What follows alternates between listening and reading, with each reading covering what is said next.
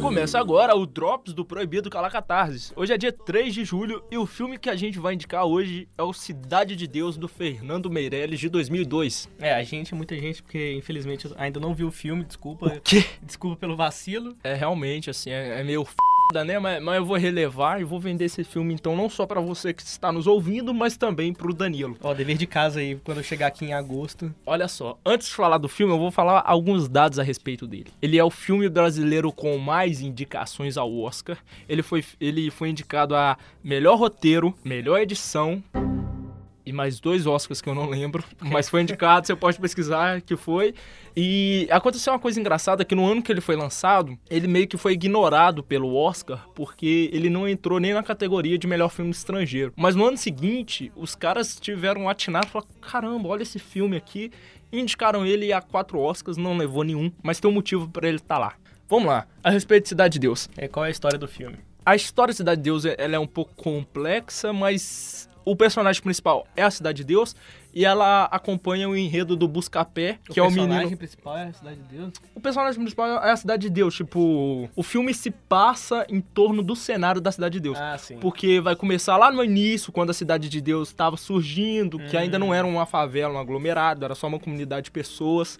E aí ela vai se tornando uma favela e as pessoas vão se transformando com ela. Como acontecem os primeiros assaltos. É muito bacana. A perspectiva principal é do Buscapé e ele é um cara que tá dentro da Cidade de Deus e apesar de todos os pesares, ele conseguiu não se tornar um bandido. E a história vai contar desde o momento que ele era uma criança e ele tinha um irmão que participava de um trio chamado de Trio Ternura e esse Trio Ternura aterrorizava na Cidade de Deus que ainda era uma comunidade onde pessoas moravam, não era necessariamente uma favela. E aí, não vou dar spoiler aqui, acontece alguma coisa com esse trio de ternura, passam anos depois, e a gente tem a Cidade de Deus já como uma favela, ou aumenta a criminalidade, e aparece um bandido que é o mais famoso do, do cinema nacional, que é o Dadinho. Não, Dadinho é o Opa, não posso falar, censurado aí.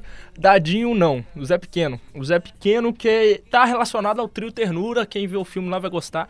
Esse filme, cara, esse filme tem uma edição que eu vou te contar. É uma das melhores edições que eu já vi no cinema mundial. Não tô falando de cinema nacional, não.